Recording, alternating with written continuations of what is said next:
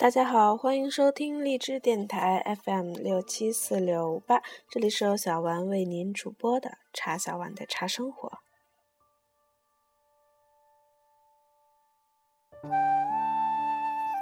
今天小丸将继续为大家阅读《平常茶非常道》当中的文章《药草浴与普洱茶》。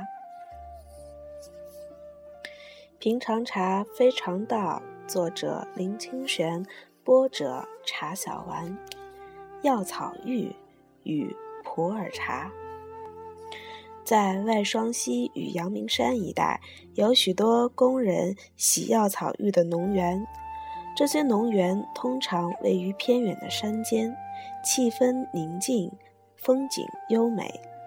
每一家药草浴都宣称自己的是秘方，有的可以美化皮肤，有的可以驱除毒素，有的可以强化筋骨，有的可以强化免疫系统，还有的什么都包，有病治病，无病强身。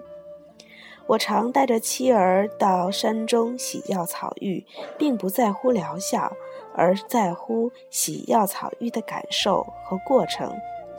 每次要洗药草浴的时候，心里都会先有一些准备，身心处在怡然放松的状态，穿着最简便轻松的衣服。这时，在我们的行囊中最重要的就是一壶陈年的普洱茶。泡药草浴时喝茶是人间的一大享受。但最能匹配百草熬成的草药浴，唯有普洱而已。普洱比其他的绿茶优胜的是，它久泡热水也不变味、不氧化，特别是陈年的普洱，历经了长时间的储放，所有的浊气都在时光长河的洗涤下消散了，只留下最朴素、最纯粹、最深沉的滋味。其次是普洱茶的药效，远非他茶可比。在《红楼梦》第六十三回“寿怡红群芳开夜宴，死金丹独宴礼清桑”，就记述了一段普洱茶的药效。贾宝玉生日那天，袭人、晴雯等人在怡红院开夜宴，林之孝家的茶叶经过，宝玉谎称。今儿因吃了面，怕停住时，所以多玩了一会子。林之孝家的就向袭人说：“该沏些个普洱茶吃。”袭人、晴雯忙笑说：“沏了一壶女儿茶，已经吃过两碗了。普洱茶可消食清胃，大观园内上下人都得知晓。”普洱茶在清朝之前就有多种品类。清朝张宏在《滇南新语》中说：“普洱珍品，则有毛尖、芽茶、女儿之号。毛尖即雨前所采者，不作团，味淡，香如荷，新色嫩绿可爱。芽茶较毛尖稍壮，采制成团。”以二两、四两为帅，滇人种之。女儿茶亦芽茶之类，取于谷雨后，所以女儿茶是普洱的名品。但是喜欢喝陈年普洱的人另有一说。在西双版纳地区，生女儿满月时，茶农即制茶饼若干；待女儿出嫁时，为做嫁妆。或馈赠亲友，故称女儿茶，与绍兴酒的女儿红陈酒的传说类似。清朝的赵学敏在《本草纲目拾遗》中说：“普洱茶清香独绝也，醒酒第一，消食化痰，清胃生津，功力尤泰也。”用现代的观点来看，普洱茶的茶树是乔木型的大叶品种，叶大如掌，叶肉肥壮。这种大叶茶含有比灌木型茶叶更高的茶多酚、生物碱和儿茶素。茶多酚和儿茶素能使血管壁韧性增强，防止血管硬化，减少高血压和心脏病的发病，能抗阻突变，减少或阻断癌细胞的启动，能清除体内过量自由基的毒性，增强免疫力。生物碱也就是俗称的咖啡碱。能兴奋我们的中枢神经，使人提神醒脑。我喜欢喝普洱茶是近十年的事情。从前喝的普洱茶都是广东茶楼的饮茶，总觉得味道苦涩，香气湿霉，颜色如墨，不论从色香味观之，都令人避退。直到有一天，在普洱茶的行家。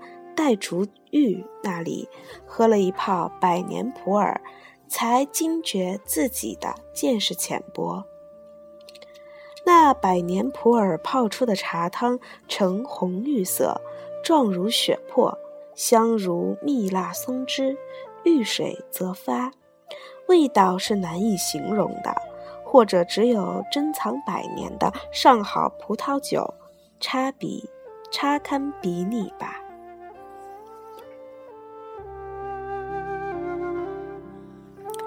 戴老师还教了我一个判别陈年普洱的秘诀。他说，陈年普洱应有超强的吸热性，用滚水冲泡，喝起来也不会烫嘴。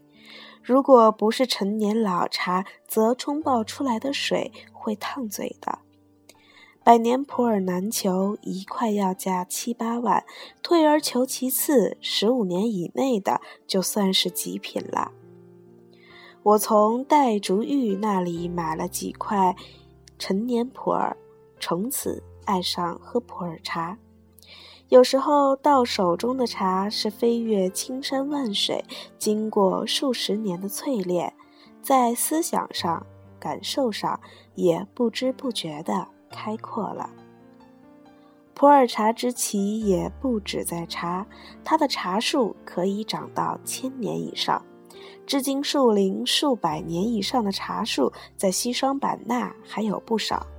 最年长的一棵古茶树是在润苍拉祜族自治自治县的富东乡邦威村西北坡的茶园里。这一棵长在海拔一千九百公尺的古茶树，据专家考证，约生于唐代南邵时期。树龄千年左右，树高十一点八公尺，直径为一公尺多，要数人才能合抱。茶树涵盖的范围达九公尺见方。我曾在书上看过这棵依然枝繁叶茂、每年还生长茶叶的老茶树，当时心中震动，久久不能自已。想想看。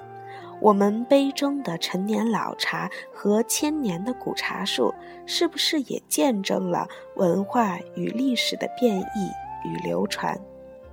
且尽杯中一杯茶，一切的风云都在变幻。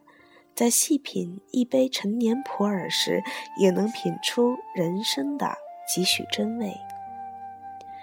当我打开药草浴的水龙头，看到翠绿色的热水流入池中，很快的，不只是池中，整个室内都弥漫着百草的芬芳。泡入草药浴里，不出五分钟，已全身彪汗。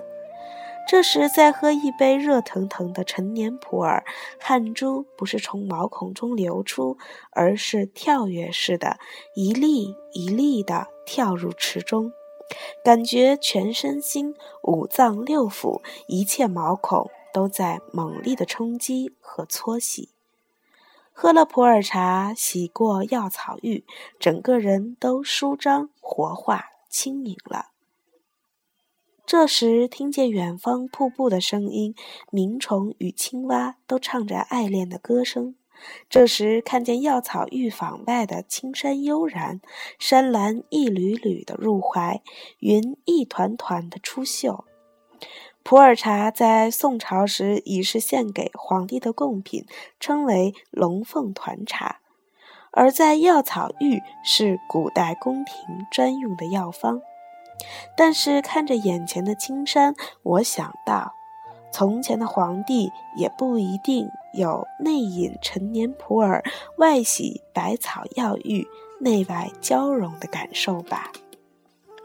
恍然间觉得，洗药草浴喝普洱茶，是百草与茶的对话。他们谈的会高兴，会淋漓，人反而化为无形，腾空飞去了。